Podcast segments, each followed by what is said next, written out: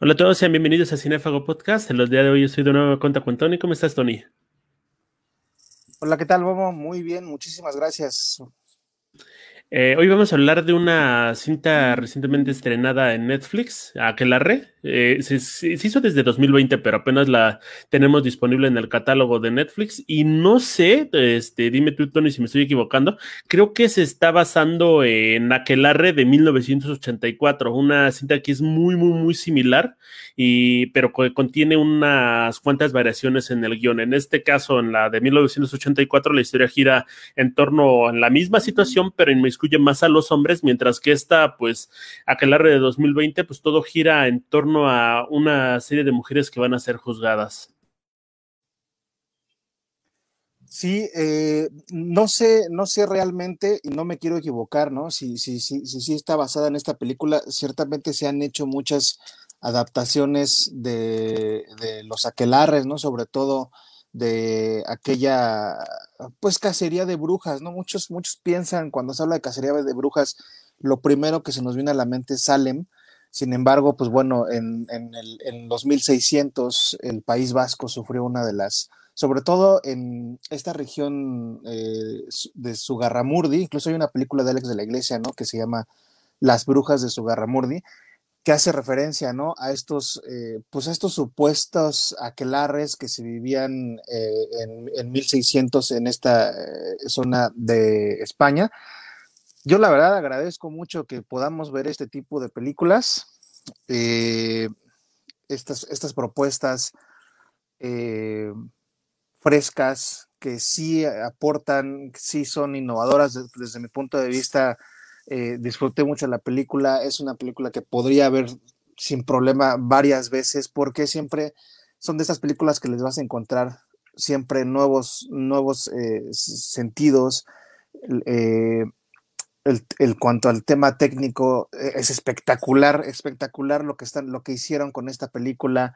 El hecho de que sean eh, no actrices fusionados con actores profesionales, consagrados, de, eh, de España. Eh, la verdad es que sí, es, un, es una gozada esta película. Además, si te gusta como todo este tema de lo paranormal y las brujas y los demonios y todo, si, si, si te atrae esta película, definitivamente tienes que verla. Es una cinta que está llena de mujeres y sin embargo no le veo propaganda feministas, ¿no? La veo más como una película icónica que habla sobre momentos interesantes de la historia y creo que lo hace muy bien, ¿no? Eh, creo que el dejar la carga en estas mujeres que son víctimas de un sistema que las está persiguiendo nada más porque sí es muy valioso y aparte de todo, eh, creo que te está llena, plagada, plagada totalmente de simbolismos. A cada ratito encuentras como cosas bien significativas y conforme la vas viendo se vuelve una gozadera, ¿no? Sí, eh, de hecho vi una, bueno, escuché una entrevista hace ya algunos días, creo que no, creo que fue desde hace, bueno, hace, hace unas semanas más bien, y el director decía que buscaba reivindicar, o sea, muchos la, digo, hoy, hoy en día no está muy de moda presentar eh, historias feministas, como, como dices. El director eh, quería, quería reivindicar a la mujer, pero no tanto por ser mujer, sino porque evidentemente la historia así lo, así lo marcó eh, la, la, Santa Inquisición o la Iglesia Católica persiguiendo a las mujeres, eh, que además la historia de la Quelarre y la historia de esta persecución es muy, muy absurda. Eh, pero quería reivindicar a las víctimas, más allá de que eran, si eran hombres o mujeres, eh, quería reivindicar a las víctimas que al final murieron en una, en una hoguera sin saberla, ni de verla, ¿no? Ni, ni, hacer nada, solamente por los caprichos de una, de, de, de la iglesia y de unos cuantos, ¿no? Eh, sí, la película es de Pablo Agüero, que si no me equivoco es un director eh, argentino, sí, argentino, y la película, a mí me gusta mucho el cine español de género. Eh, creo que cuando, cuando, se, cuando se deciden hacer cosas de, de, verdad profundas, lo logran y lo logran hacer a, un nivel altísimo. Esta película ganó el Goya a mejor producción y tuvo algunos, varios premios, varios reconocimientos en, en el mundo. Y sí me gusta que presenten a estas seis chicas eh, distintas, además, cada una, una es más maternal, otra es más eh, eh, agresiva, otra es más libre, ¿no?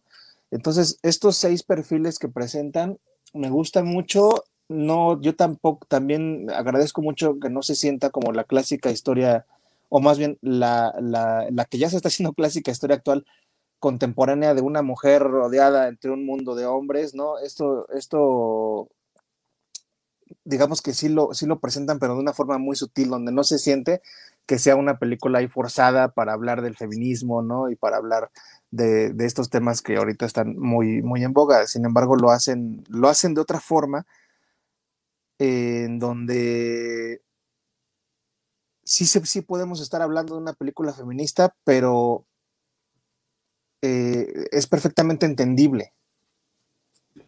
Mm, entendible, necesaria, creo también para los tiempos que se viven. Eh, pero a mí lo que me encanta es cómo estas mujeres dueñas de nada, que pues pierden todo lo poco que no tenían, por así decirlo, eh, van encontrando como el control de esta situación, ¿no? A pesar de que pasan más allá de la ignorancia que hay de los demás y a pesar de que tenemos un final que no es bonito, eh, sí, me, sí lo veo como reivindicador con estos personajes, ¿no? Eh, sin spoilear, pues podríamos decir que al fin ellas son las que se deciden a encontrar cuál es su destino, ¿no? ¿Cuál es el camino? No dejan que sean estos párrocos, estos clérigos y perseguidores los que definan quiénes son y qué van a hacer con sus vidas, ¿no? Creo que ese es el mensaje más valioso de toda la cinta. De acuerdo, el final eh, incluso hay videos de, en YouTube que dedican a explicar el final, ¿no? Que no, los escuchan, la verdad es que yo, yo, lo, me los aventé para ver qué, pensaba la banda y nada, son, están medio, medio bobos las explicaciones que hay en YouTube. Eh, lo, valioso es que ustedes puedan ver esta película y ver el final y pongan mucha atención, eh, digo, durante toda la película a todo, todo el sonido que hay. Me parece una película muy sonora. Eh, donde escuchas, de repente escuchas gritos, pueden ser gritos de placer, pueden ser gritos de horror, de repente escuchas los sonidos del bosque, ¿no? Y todos estos sonidos van haciendo una mezcla muy compleja. Esta película sí es muy, muy compleja. Eh, se tiene que ver como, como tal, ¿no? Como, como, como una película de estas que, los hipsters le llaman de arte, ¿no? Porque esta sí me parece una película que tiene muchos elementos ahí, muchos simbolismos, como bien decías al principio.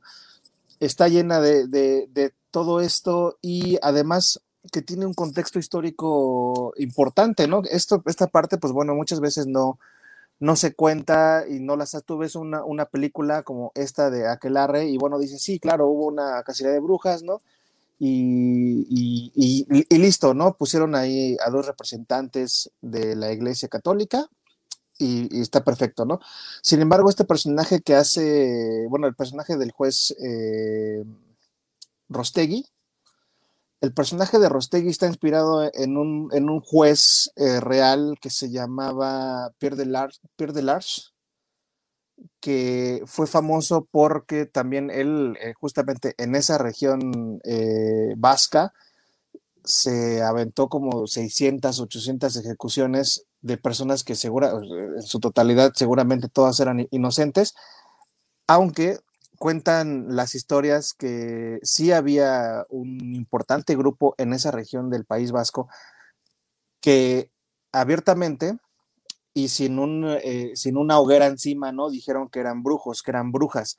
Sin embargo, acá la cacería fue sobre eh, las mujeres y, bueno, todos estos personajes también me, encantan mucho los personajes de prácticamente todos, pero me, los creo que los que más me gustaron fueron los villanos de esta película, eh, el juez Rostegui, ¿no? Eh, y el, compañero que es eh, Salazar, que es un, un, escriba, que estos personajes son oscuros per se, ¿no? Desde que tú, la primera escena que podemos ver en esta película, salen ellos dos y desde ahí puedes identificar que algo no anda bien entre ellos, ¿no? O sea, que algo, hay algo más oscuro, ¿no? entre ellos.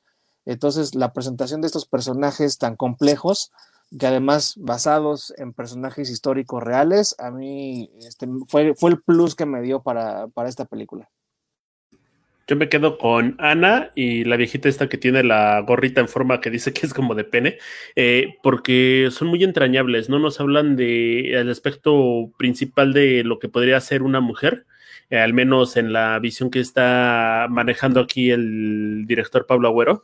Y creo que son, este, es muy, muy, divertido cómo los manejan, ¿no? Porque en, primeras instancias parece que estos personajes están como desdibujados y conforme vas, vas empezando a avanzar en la trama, van obteniendo cada vez más profundidad, ¿no? Inclusive hay una transformación hasta en las miradas por parte de Ana, está el papel llevado por Amaya a ver Asturi es, creo, magnífico, ¿no? Eh, es muy, muy, muy, muy, muy padre. Ahora, como pasa o como debe de pasar con el cine, también es una película que te hace reflexionar. Ves las cosas de ahí, se te hacen risibles. Esta escena donde le están poniendo, están convirtiendo al padre, al, burro, le están poniendo ropa de sacerdote y demás. Eh, creo que te da muchísima risa, pero te pone a reflexionar, ¿no? ¿Qué es lo que estamos haciendo ahorita nosotros que en el futuro va a ser risible de lo ridículo que se de lo que es, ¿no? De acuerdo, sí, este, incluso no solamente esta, esta parte que, que, comentas, ¿no? Que nos puede dar risa de la ropa del burro, ¿no? Sino sí hay como muchos otros, sobre todo que tienen que ver con el tema de la mentalidad de aquellos tiempos, ¿no? Y sí, pues sí, yo también entré en muchos estados de reflexión, la verdad, con esta película.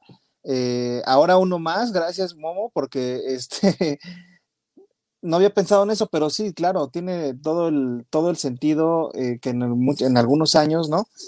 La gente se vaya a pensar cómo es que hacían, hacían llamadas eh, en Zoom, ¿no? O cómo es que, eran, que eran los podcasts, ¿no? Tal vez. Eh, a mí me hizo reflexionar mucho en la parte de, digamos, como la tiranía masculina y sobre el tema de las brujas, las brujas como tal, la utilización de las drogas naturales, de los hongos, alucinógenos y de las sustancias eh, eh, que pueden producir como ¿no? un, estado eh, alterado de los sentidos. creo que, bueno, es que, digo, volviendo un poco a la historia, en esta región del País Vasco. Eh, la palabra de la que si no me equivoco, está segmentada como en, dos partes, ¿no? Que la primera es aquel que tiene que ver, que creo que es eh, macho cabrío, y larre, que es región. Pero esta, esta palabra como tal, la palabra aquelarre, viene en función de que la Iglesia Católica así lo, así lo hizo en, el, en la lengua euskera, que es esta, esta lengua, ¿no? Que, que, podemos ver además en esta película, ¿no? Que se habla español y se habla euskera. En la lengua euskera, arre sí, sí significa este, región, pero lo que los, cuando empezaron las pesquisas, eh, y querían que, y la Iglesia Católica quería que estas personas declararan a fuerza estas personas no hablaban totalmente español, hablaban euskera, entonces ellos podían, ellos decían uh, acle, creo que era acle la, palabra, que quiere decir una, una, planta, que precisamente podría ser una, una planta alucinógena. Entonces, acle, larre, larre era la palabra, entonces ellos simplemente decían la región de las plantas y lo que hizo la Iglesia Católica, como tampoco eran muy diestros, ¿no? También eran medio bárbaros y medio salvajes ellos, y para justificar que ellos estaban eh, haciendo todo en nombre de Dios, ¿no? Y en nombre del reino y todo, pues acomodaron las palabras para que literalmente solo le quitaron una L y dejaron la palabra aquelarre, entonces dijeron, el País Vasco, esa región es la región de los machos cabríos, ¿no? Entonces, eh, eh, de ahí también como que digo, todo esto fue a raíz de que yo vi esta película y dije, y me hice la pregunta, ¿de dónde viene eh, la, historia de la cacería de brujas realmente? eh, qué significa esto, cómo es un verdadero ritual. Eh, entonces, a mí me gusta que una película te ponga a pensar y te ponga a investigar más allá de lo que pueda pasar en una, en una pantalla. Creo que también es valiosa por la cuestión de no mostrar las cosas y dárnoslas a entender. Vemos, aparte de los simbolismos, por ejemplo, la escena donde el hombre cierto hombre entra con una linterna para no andar spoileando y ilumina a alguien y eh, alguien detrás dice, ah, este, aquí está el diablo, ¿no? Creo que, eh, bueno, este, decía, ah, Lucifer, perdóname. Aquí está, eh, es Lucifer, ¿no? Lucifer vino a vernos. Creo que es bien interesante porque, por todo lo que significa. Y pues de estas escenas hay un montón, inclusive el final tiene una escena que prácticamente no se muestra y que se deja como abierto a interpretaciones de las personas que vengan y de ahí que salgan dando videos de YouTube que mencionas explicándolo. Pero ¿no crees que la, más bien el tema de las brujas, al menos en esta cinta, fue un pretexto para hablar del dominio masculino en la época sobre la mujer?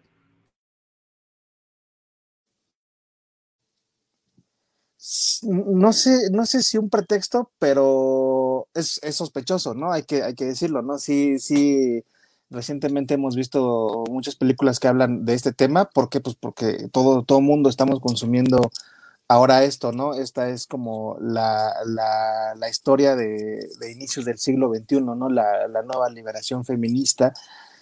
Sí, creo que eh, se, se aprovecha, no, sé, no, es que no quiero llamar eh, que, sea un, un, aprovechamiento de la situación, y sí, ¿no? En parte también podrías pensarlo. Eh, simplemente creo que de pronto todo el mundo estamos hablando del feminismo, ¿no? Y de, de la opresión del, del, hombre, principalmente obviamente hace, hace muchos años, ¿no? Que era una opresión eh, física, ¿no? Una opresión por la fuerza eh, y, e intelectual, ¿no? Además. Entonces quisiera pensar que a lo mejor Pablo Agüero, ¿no? En, en estas situaciones, ya recordé, él dijo en algún momento que, que esta película estaba inspirada en un libro que se llama La Bruja de Jules Michelet. Él es un, bueno, fue un historiador francés muy importante que se dedicó pues literalmente a, descubrir toda esta parte de la cacería de brujas, no ya las brujas per se. Entonces, eh, creo que la conversación del dominio masculino sobre la mujer, eh, la, la, conversación misma que pasa todos los días, te orilla a este tipo de temas, ¿no? O sea, no solamente a un tema, a un terreno político, profesional, ahora también a un tema, digamos, pues eh, esotérico, mágico, ¿no? Prácticamente está presente en todos los temas.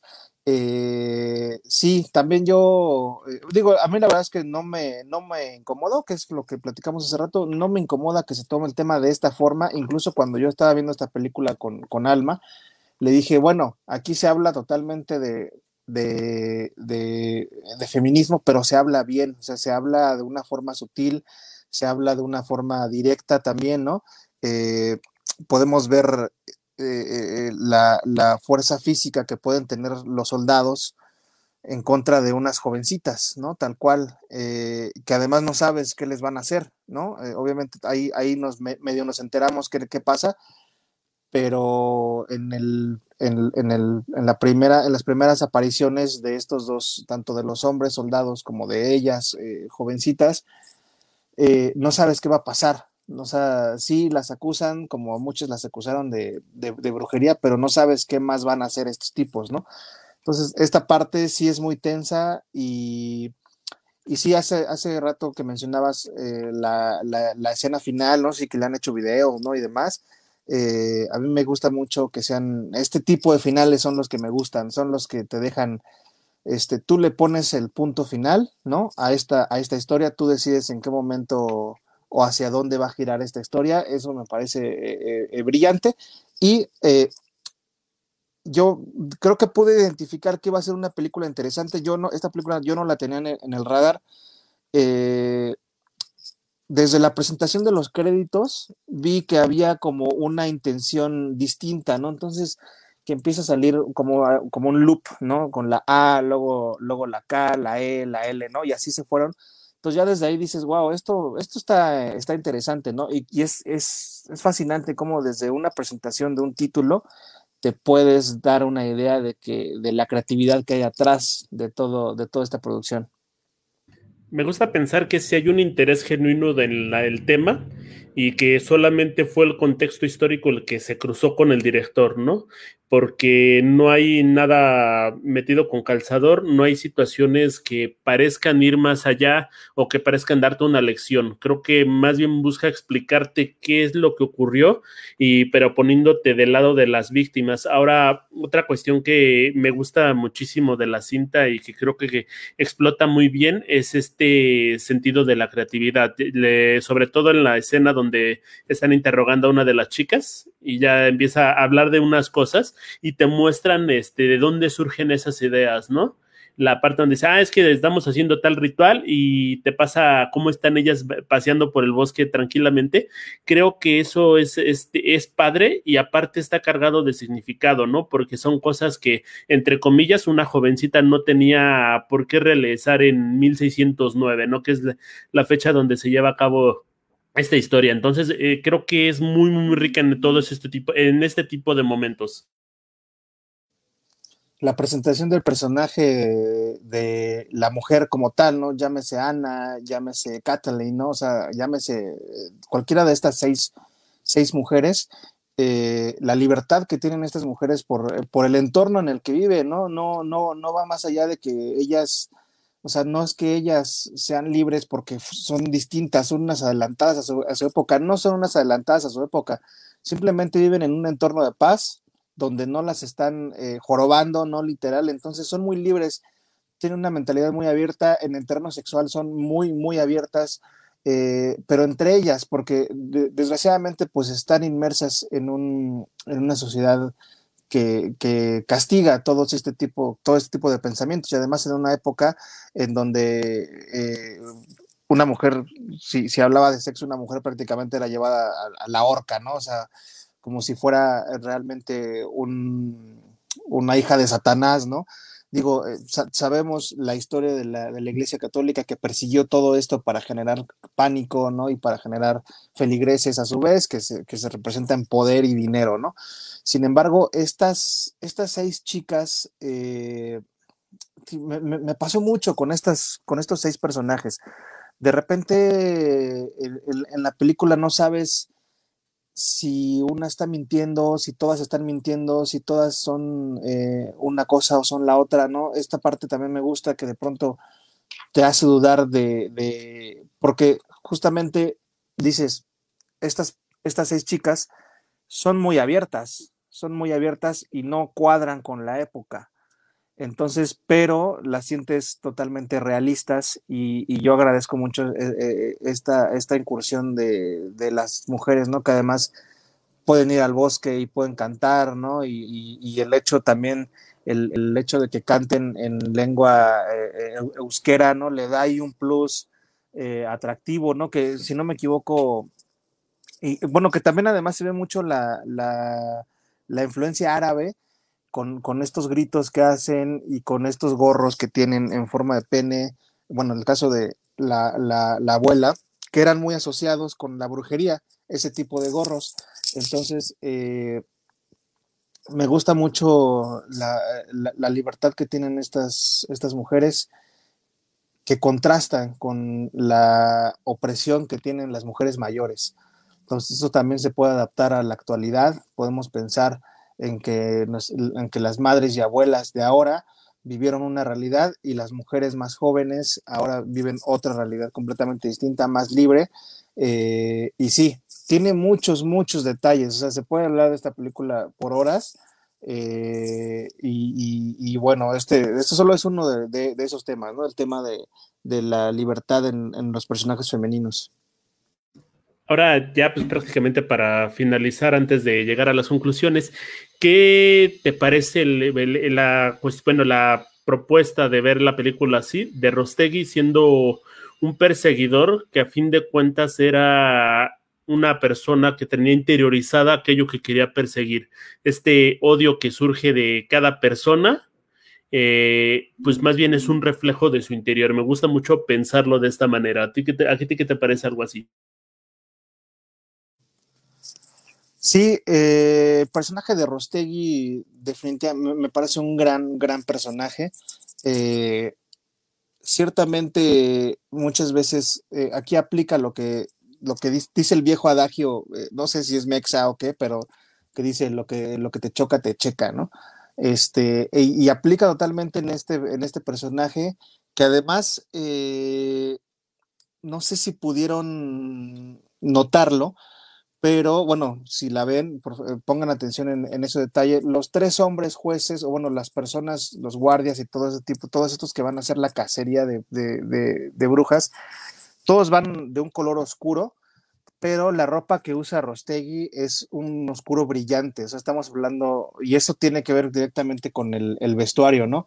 Eh, él usa ropas de seda, los demás usan telas más, este, pues más opacas, ¿no? Digamos más baratas, ¿no? Pero la ropa que usa Rostegui es de seda y eso en, en, los 1609, pues eso solamente podía tener acceso la gente que tenía, que tenía lana, ¿no? Que tenía poder. Eh, me gusta mucho que eh, en este sentido eh, argumental él empieza a ser como parte de, ¿no? O sea, digo, para, justamente para no spoilear, él está persiguiendo algo que, que, está muy cerca de él al final, ¿no? Entonces, ir descubriendo a este, a este, a este personaje, irlo desentrañando a este villano, eh, es, una tarea bien, bien, bien compleja. También otro de los detalles que quisiera eh, destacar es el personaje central de Ana, que es, eh, digamos, la, la, líder, ¿no? De este aquelarre si, si, si, no, si no han visto la película, eh, pongan atención en el detalle del fuego. Eh, cuando empieza la historia hay, hay velas, ¿no? Hay velitas, ¿no? Y hay como, o sea, el fuego es muy presente. En alguna ocasión dijo el, director que el fuego era como la representación del poder, justamente del poder eh, femenino, entonces, y de la intensidad misma de la película. Entonces, mientras va avanzando la historia, en alguna ocasión tenemos un encuentro, que ya más o menos a la mitad de la película, un encuentro entre el juez Rostegui y Ana, y de fondo vemos una, una chimenea. El fuego va creciendo conforme la película, y al final, obviamente, no es spoiler, todo el mundo sabe que en una quelarre se hace una mega fogata, ¿no? Entonces el fuego va creciendo con, con y, están los detalles, ¿no? Desde antorchas y, este, velitas, y el fuego crece cuando ya eh, en las escenas finales el fuego ya es como uno de los protagonistas principales también de la fotografía. Entonces eh, hay detalles, hay, hay como cosas muy puntuales que de esta película que valdrá la pena ver una y otra vez y seguramente si la vuelves a ver le vas a encontrar algo nuevo eh, y me gusta mucho la, introspección de los, de los personajes, no solamente la evolución de Rostegui, sino de Ana, del mismo escriba eh, y de las otras compañeras de Ana. Creo que es una película valiosa que toma muy pocos elementos sí tiene muy buen presupuesto, 2.500 millones de euros, eh, pero agarra poquitas cosas, a poquitos escenarios, poquitos personajes y con eso construye una historia muy sólida. Lo único que a mí me queda de ver es que de repente me confundo entre las chicas, ¿no? Son seis chicas vestidas igual, con ángulos de repente moviéndose, entonces de repente pasé por el efecto Transformer de no entiendo quién, a quién le están haciendo qué, pero fuera de eso creo que es muy valiosa, me sorprende muchísimo que, por ejemplo, en lugares como Internet, Movie Database tenga 6.3, cuando para mí pues prácticamente podría ser hasta un 8 9, ¿no? Eh, es valiosa desde muchos sentidos y creo que vale la pena revisitarla constantemente para encontrarle pequeños detallitos y significados. ¿Tú con qué concluyes, Tony? Yo concluyo con que eh, es una película que, pues, obviamente, eh, yo la recomiendo 100%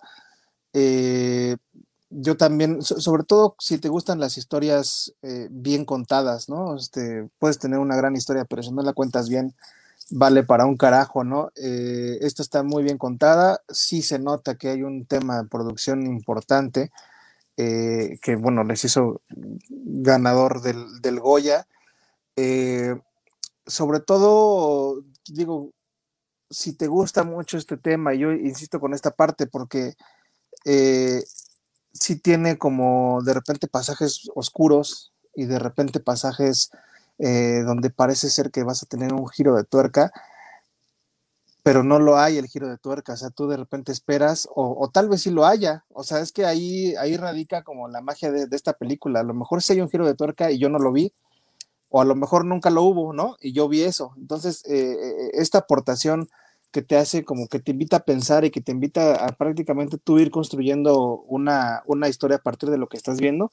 Creo que eso está bien padre y eh, pues yo sí la recomiendo. Me recordó mucho a la película de La Bruja, justamente no, no, recuerdo el nombre de quién la hizo, que fue una película que era medio experimental, pero que tuvo muchísimo, muchísimo éxito eh, con, con, todos, porque justamente hay que contar, hay que saber bien, bien cómo contar estas, estas, estas películas. Eh, la película que les comento es de 2015 eh, y se, es de Robert Eggers. Y así se llama, La Bruja. Me recordó mucho, Aquelarre me recordó mucho, no por el tema de, de las brujas per se, sino por la forma en la que está contada. Entonces, yo a esta película sí la andaba echando un, un 8.5. Bueno, y con eso nos despedimos, banda. Vean Aquelarre, está en Netflix, inclusive igual y la encuentran en Cuevana porque va a pasar por muchos círculos. Entonces, muchísimas gracias, Tony. Muchísimas gracias a todos. Nos estamos viendo en el siguiente episodio.